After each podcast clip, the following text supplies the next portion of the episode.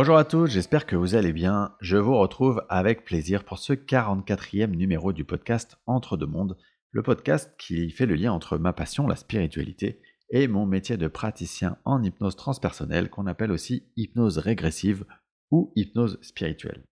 Alors, je vous le dirai jamais assez, mais si ce podcast vous plaît, n'hésitez pas à en parler autour de vous, à en faire la promo sur les réseaux sociaux et à mettre des commentaires et des notes sur les applis qui le permettent. Et je pense notamment à Apple Podcast, mais il y en a évidemment plein d'autres. C'est grâce à ces avis, à ces notes que ce podcast peut se diffuser. Et donc, euh, merci beaucoup à tous. Alors le sujet du jour, il m'a été directement inspiré par euh, l'une de mes anciennes croyances avant de m'intéresser de plus près au monde subtil. Pour être clair, il y a encore 4 ans, donc c'est pas si loin, je considérais que dans le monde des médiums, de la médiumnité, il y avait quelques personnes qui effectivement étaient dotées d'une vraie connexion, connexion pure avec un autre plan, et à côté de cela gravitaient tout autour beaucoup beaucoup de charlatans sans aucune capacité et qui profitaient de la faiblesse émotionnelle des gens qui venaient les consulter pour leur faire croire n'importe quoi. Donc, dans cet épisode, j'ai décidé que j'allais vous donner mon éclairage sur ce sujet.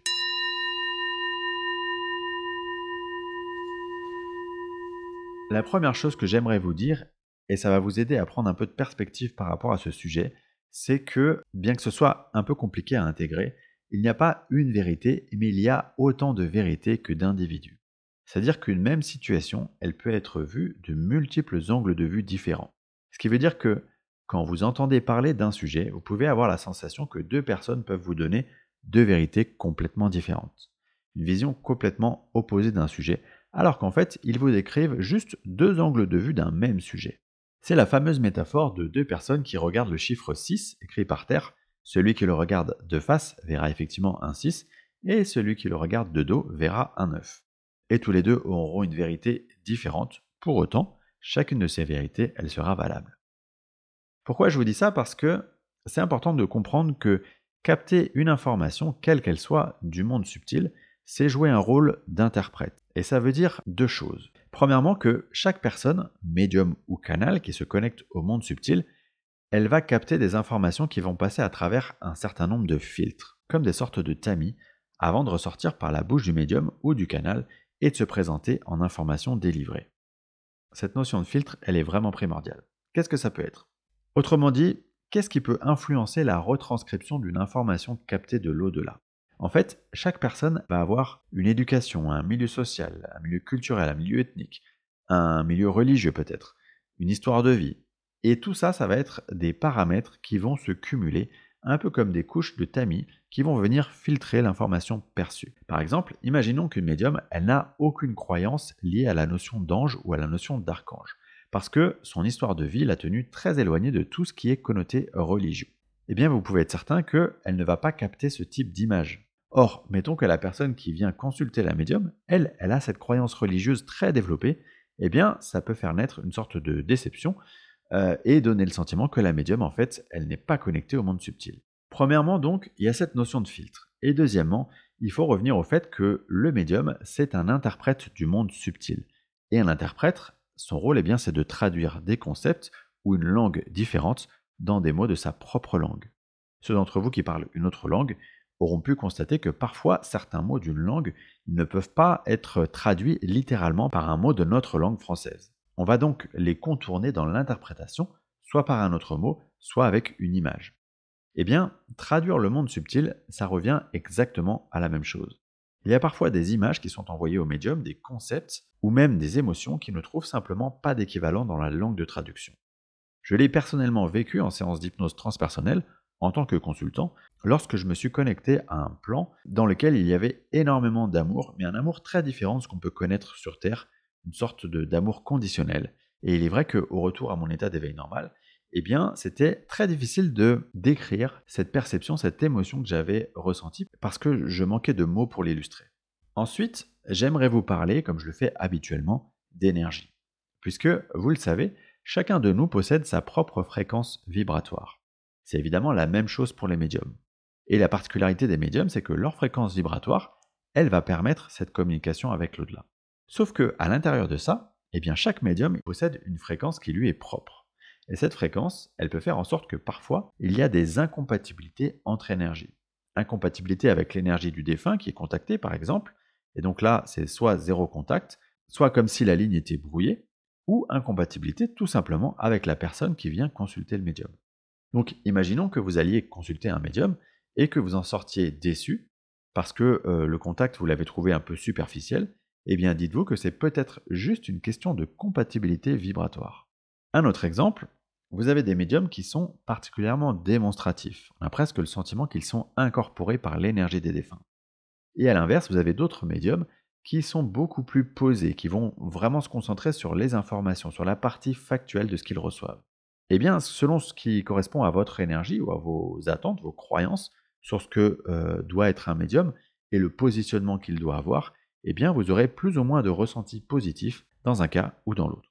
Après ça, il y a autre chose qui peut se passer lors d'une consultation avec médium, et ça je le constate aussi durant les séances d'hypnose transpersonnelle, c'est que parfois, on va consulter un médium et euh, quelque part, il y a une partie de nous qui vient pour entendre ce qu'elle souhaiterait entendre. Et pas de bol, évidemment, ce qui sort durant la consultation ou durant la séance, c'est une toute autre information. Soit un focus sur un autre sujet, qui n'est pas du tout le sujet qu'on avait identifié comme la priorité à travailler, soit une information qui vient à l'opposé de ce que notre ego, c'est-à-dire notre personnage incarné, lui, il avait prévu de recevoir. Donc, pas facile à comprendre. Mais dites-vous bien, et c'est valable euh, dans une séance d'hypnose transpersonnelle tout comme dans une guidance avec un médium, que le médium, il ne choisit pas ce qu'il va vous donner. Son rôle, c'est de laisser couler l'information, de la laisser venir à lui et de la retransmettre aussi fidèlement que possible, que ça vous plaise ou non. Sachez que quoi qu'il arrive, si l'information, elle vous est donnée, c'est que 1. Vous êtes en mesure de l'intégrer et que 2. C'est le bon moment pour entendre ce message. Enfin, il y a un paramètre important qui est qu'un médium ou une médium, c'est un être incarné comme vous et moi avec ses jours sans, avec euh, ses problèmes personnels, ses problèmes familiaux, etc. Il y a des jours où vous allez être hyper productif dans votre travail et d'autres jours où vous êtes incapable de faire quoi que ce soit. Eh bien, c'est exactement la même chose pour un médium. C'est là où rentre le paramètre expérience du médium. Parce que plus il est expérimenté, plus il saura faire le vide et se concentrer sur sa connexion. Les médiums, il faut le dire, hein, c'est souvent des personnes très sensibles, très empathes. Donc parfois certains ont tellement envie de vous aider qu'ils vont se mettre une pression importante sur les épaules, pression qui va activer la case mentale du médium et qui donc peut perturber cette connexion. Enfin, je dois quand même terminer cet épisode par vous dire deux choses. Premièrement, tous les médiums n'ont pas une éthique irréprochable. C'est-à-dire que certains médiums qui sont effectivement connectés à l'au-delà vont avoir tendance à vous donner des informations soit incomplètes, soit elles vont faire naître d'autres questionnements qui vont vous inciter à venir les recontacter. Personnellement, je considère qu'un médium éthique, c'est un médium qui va vous dire qu'il ne peut pas vous revoir avant au minimum 6 mois, 1 an. Deuxième chose, il y a certaines personnes qui sont en effet des mentalistes et non des médiums. Par mentaliste, j'entends que ce sont des personnes qui, grâce à leur entraînement, ont appris à décrypter chacune des micro-réactions de votre visage et euh, bien ces micro-réactions, ils vont les transformer en informations. Informations dont ils vont se servir pour vous faire des suggestions de manière à vous faire croire qu'ils captent des informations qui vous concernent sur les plans subtils. Ces médiums, ils sont reconnaissables parce qu'ils vont taper dans des idées assez générales, des idées assez bateaux, des informations euh, dans lesquelles à peu près chacun d'entre nous peut se reconnaître. Donc, je souhaiterais terminer cet épisode en vous donnant mes conseils si vous souhaitez consulter un médium, conseils qui pourraient d'ailleurs s'appliquer à chaque consultation de praticien dans le domaine spirituel, et donc également à ma pratique d'hypnose transpersonnelle. Premièrement, renseignez-vous bien avant de choisir le ou la médium que vous allez consulter. L'idée, c'est d'aller voir si l'énergie de ce médium, elle vous parle, si elle vous correspond bien, si vous avez le feeling avec cette personne. Ça, c'est vraiment hyper important. On peut trouver plein de ressources maintenant sur les réseaux, sur YouTube notamment, donc prenez le temps avant d'enclencher cette démarche. Deuxièmement, durant le rendez-vous, faites preuve de discernement. Essayez d'être dans une posture que j'appellerais équilibrée. Sachez qu'un médium, il n'a besoin que de très peu d'informations pour se connecter à votre énergie ou à celle d'un de vos proches défunts. Pour certains, ça sera une photo, une date de naissance ou encore un prénom, mais rien de plus. Donc, adopter une posture équilibrée, ça veut dire ne pas trop livrer d'informations de suite, et pour autant se poser aussi en position d'accueil de ce qui va venir, ne pas être sur la défensive.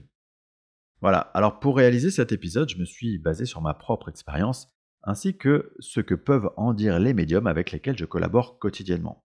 Il y a quand même un livre qui illustre très bien la posture qu'on peut adopter quand on va voir un médium, surtout pour la première fois, c'est celui qui s'intitule Le test de Stéphane Alix. Ce qui est particulièrement intéressant chez Stéphane Alix, c'est qu'il adopte une vraie démarche pragmatique, une démarche journalistique quand il va rencontrer des médiums. Très intéressant donc sur le fond et sur la forme.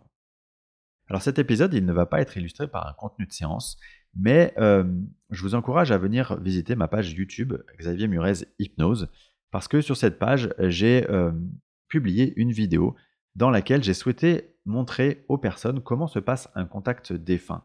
Et en l'occurrence, ce contact, il a été fait à travers la médium Fanny, avec laquelle je collabore très régulièrement, et une autre personne qui a bien voulu être filmée pour cette expérience. J'ai souhaité, à travers cette vidéo, vous montrer comment se déroule un contact défunt, qu'est-ce que vous pouvez attendre d'un contact défunt, et comment la médium va capter ces informations? Je vous remercie pour votre écoute fidèle du podcast. Je vous dis à très bientôt pour le prochain épisode qui parlera de la mémoire des lieux.